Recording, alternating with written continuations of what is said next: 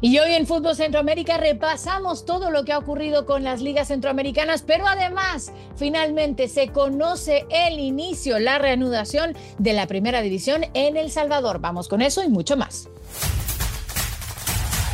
El centro está aquí. Footbox Centroamérica, un podcast de Footbox. ¿Qué tal? ¿Cómo les va? Sean todos bienvenidos a la emisión de fin de semana de Footbox Centroamérica a través de Footbox. Como siempre, me acompaña Carmen Boquín. ¿Qué tal, Carmen? ¿Cómo te va? Muy bien, José. Eh, a arrancar un fin de semana de mucho trabajo, de mucho fútbol. Eh, ya este fin de año contando la Copa del Mundo, yo sé que lo digo siempre, no paro de frotarme las manos pensando ya en lo que tenemos al frente, pero obviamente hay que meternos de lleno ya en lo que está ocurriendo en nuestras ligas centroamericanas. Sí, y en el caso de algunas zonas, este Carmen, parece que ya no solamente hay luz, ya hay un poquito más de luz al final del túnel. Eh, ¿con, cuál zona, ¿Con cuál zona vamos a arrancar, eh, Carmen? Con la que queremos dar noticia porque así como sale el humo blanco, vamos a decir, vuelve el fútbol. y vamos con la zona Cuscatleca. zona Cuscatleca. Sí, vamos a arrancar con la zona Cuscatleca, donde ya se confirmó eh, las fechas para eh, el arranque o para que vuelva el fútbol, eh, el balompié en el fútbol salvadoreño. Eh, la segunda división entiendo que va a comenzar ya muy pronto. 17 de septiembre se espera el regreso de, del fútbol para la segunda división. Ojo, para la primera división también será aproximadamente para esas fechas. Ya la comisión o el comité de regularización se puso a trabajar en lo más importante, que es, que es reactivar las ligas, reactivar el, el fútbol.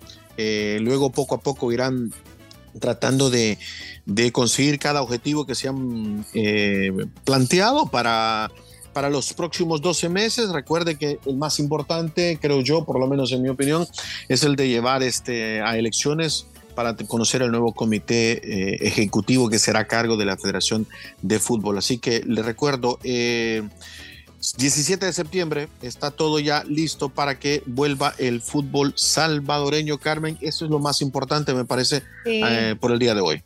Por si alguien estaba un poquito despistado, eh, hubo una intervención de Indes a Facebook.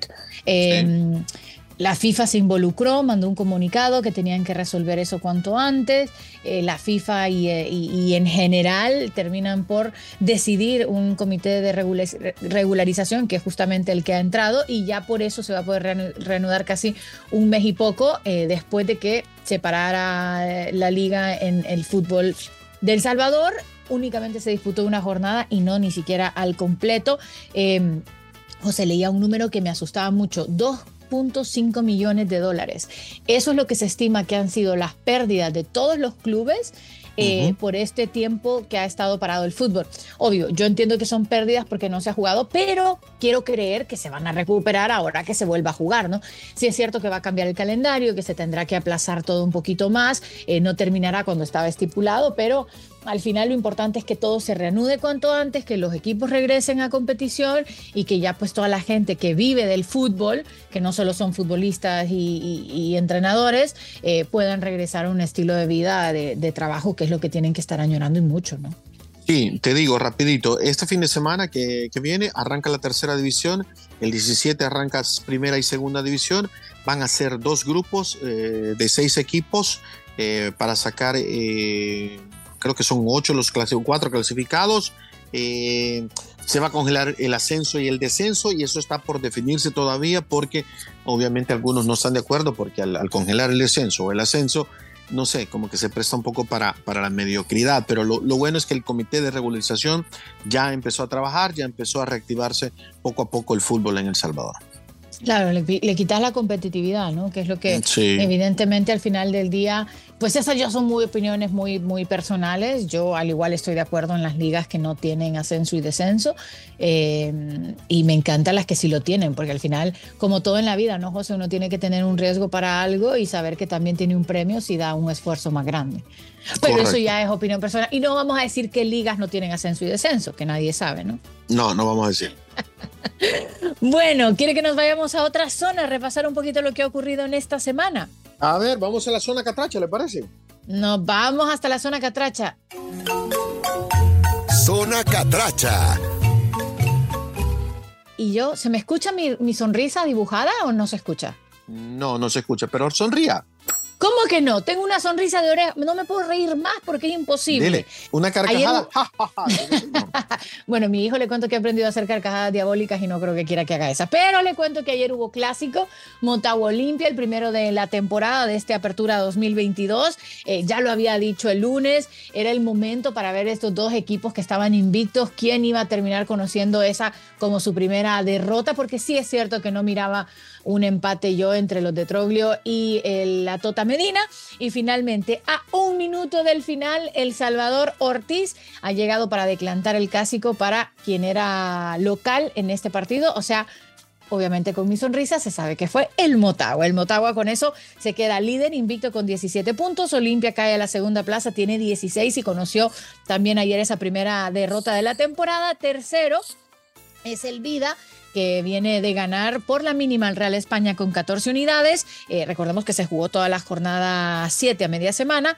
Eh, Vida es cuarto clasificado que empató a uno frente al Maratón. El quinto clasificado se ha quedado el Real España que ha bajado dos posiciones después de su derrota frente al Vida. Y sexto es el Olancho FC, el recién ascendido, que le ganó al Lobos eh, y consigue de esta manera su segunda victoria de la temporada. Así que muy bien en siete partidos, dos victorias para Lobos.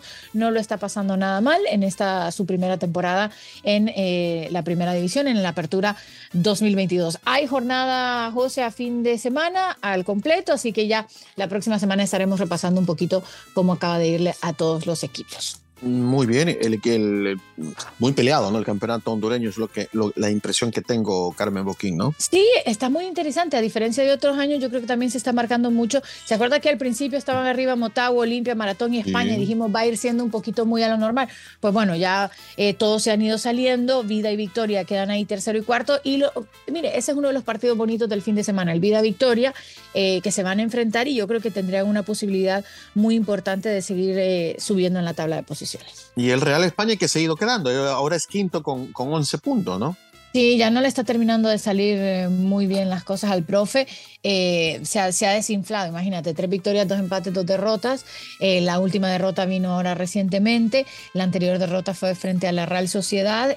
ambas han sido de visita, eso sí, siguen manteniendo la localía y, y, la hegemonía cuando están en casa, pero bueno, tienen que comenzar a sacar puntos fuera lo más que puedan. Perfecto. ¿Le parece si vamos a la zona chapina? Vámonos. Zona chapina. Bueno, hay novedades en la zona chapina, en el fútbol de Guatemala, porque sabe que el líder, Cobán Imperial, el miércoles fue sorprendido por el Guastatoya, sí, 3 eh, a 0 le ganó el equipo Guastatoya de local al líder con goles de Juan Barrera, Omar Domínguez y eh, Anderson Edgar Josué Ortiz. Eh, la verdad, sorprendente lo de Guastatoya sobre el líder Cobán Imperial. Eh, Comunicaciones ganó su partido, ganó en casa 3 a 0 sobre Achuapa, Chelajú 4 a 1 sobre, sobre Cotzumalguapa, eh, Misco perdió en casa contra Municipal 4 a 1, Chinabajul 2 a 1 la victoria sobre Antigua y Malacateco e Ixtapa terminaron empatando, así que le cuento la tabla de posiciones. Eh, sigue siendo Cobán Imperial el líder con 15. Municipal ahora se acerca, tiene 14. Xelajú, misma cantidad de puntos. Y Guastatoya con esa victoria sumó 12. Comunicaciones es séptimo de la tabla. Así que las cosas este, un poco más apretadas en el fútbol de Guatemala, donde le cuento, el domingo Comunicaciones visita Ixtapa, eh, Municipal el sábado juega en casa contra Xelajú y el líder también va a jugar en casa contra Misco también el día de mañana. Yo cuando miro la tabla de posiciones de Guatemala, José, siempre alucino un poquito porque recordemos que son dos equipos, de los cuales ocho se clasifican en la siguiente ronda. Eh, es el mismo caso de Honduras, son 10 equipos y 6 se clasifican a la, siguiente ronda.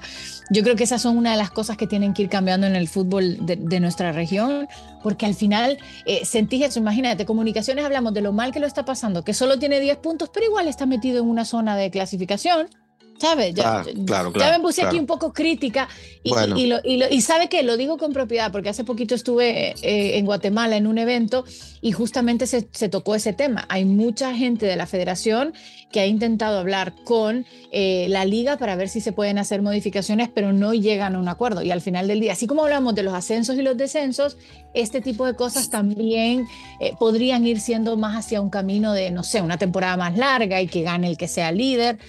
Eso también ya es para otro tema, ¿verdad? Ando bien hablado, ando bien parlanchina. Sí, eh, el, café, el, café le hizo efecto hoy.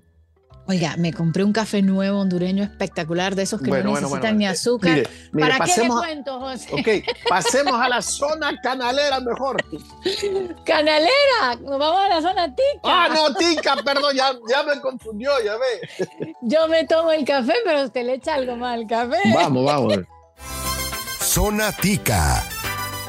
Y nos vamos hasta la zona tica donde se disputó la jornada 9. Quedan únicamente siete partidos que ya serán todos al completo este fin de semana. Eh, por el grupo A, Herediano se mantiene invicto, tiene 23 puntos, viene de golear 3 a 0 al Guanacasteca.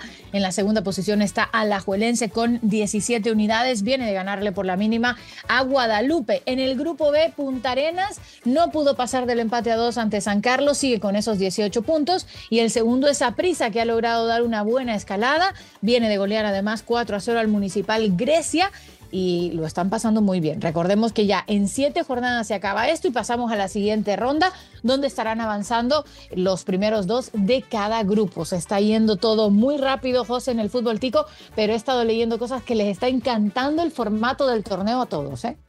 Bueno, me alegra, me alegra muchísimo que les esté gustando y la verdad están haciendo muy bien las cosas en Costa Rica, ya enfocados en lo que vendrá en la recta final del campeonato y por supuesto apoyar a la selección durante la Copa del Mundo. Eh, Carmen, ¿qué cree?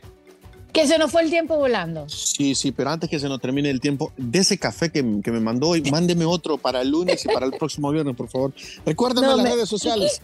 Voy a empezar a hacer infusiones de café intravenosa. Usted sabe que sobrevivir con un toddler en casa. Eh, Footbox Oficial, no se les olvide, ese es nuestro nombre en todas las redes sociales para que nos encuentre. Y si nos está escuchando en Spotify, dele clic a la campanita para que le caiga una alerta cada que subimos un episodio nuevo y no se pierda todas las emisiones de Footbox Centroamérica. Perfecto, Carmen, feliz fin de semana. Igualmente, chao, chao. Esto fue Footbox Centroamérica, un podcast exclusivo de Footbox.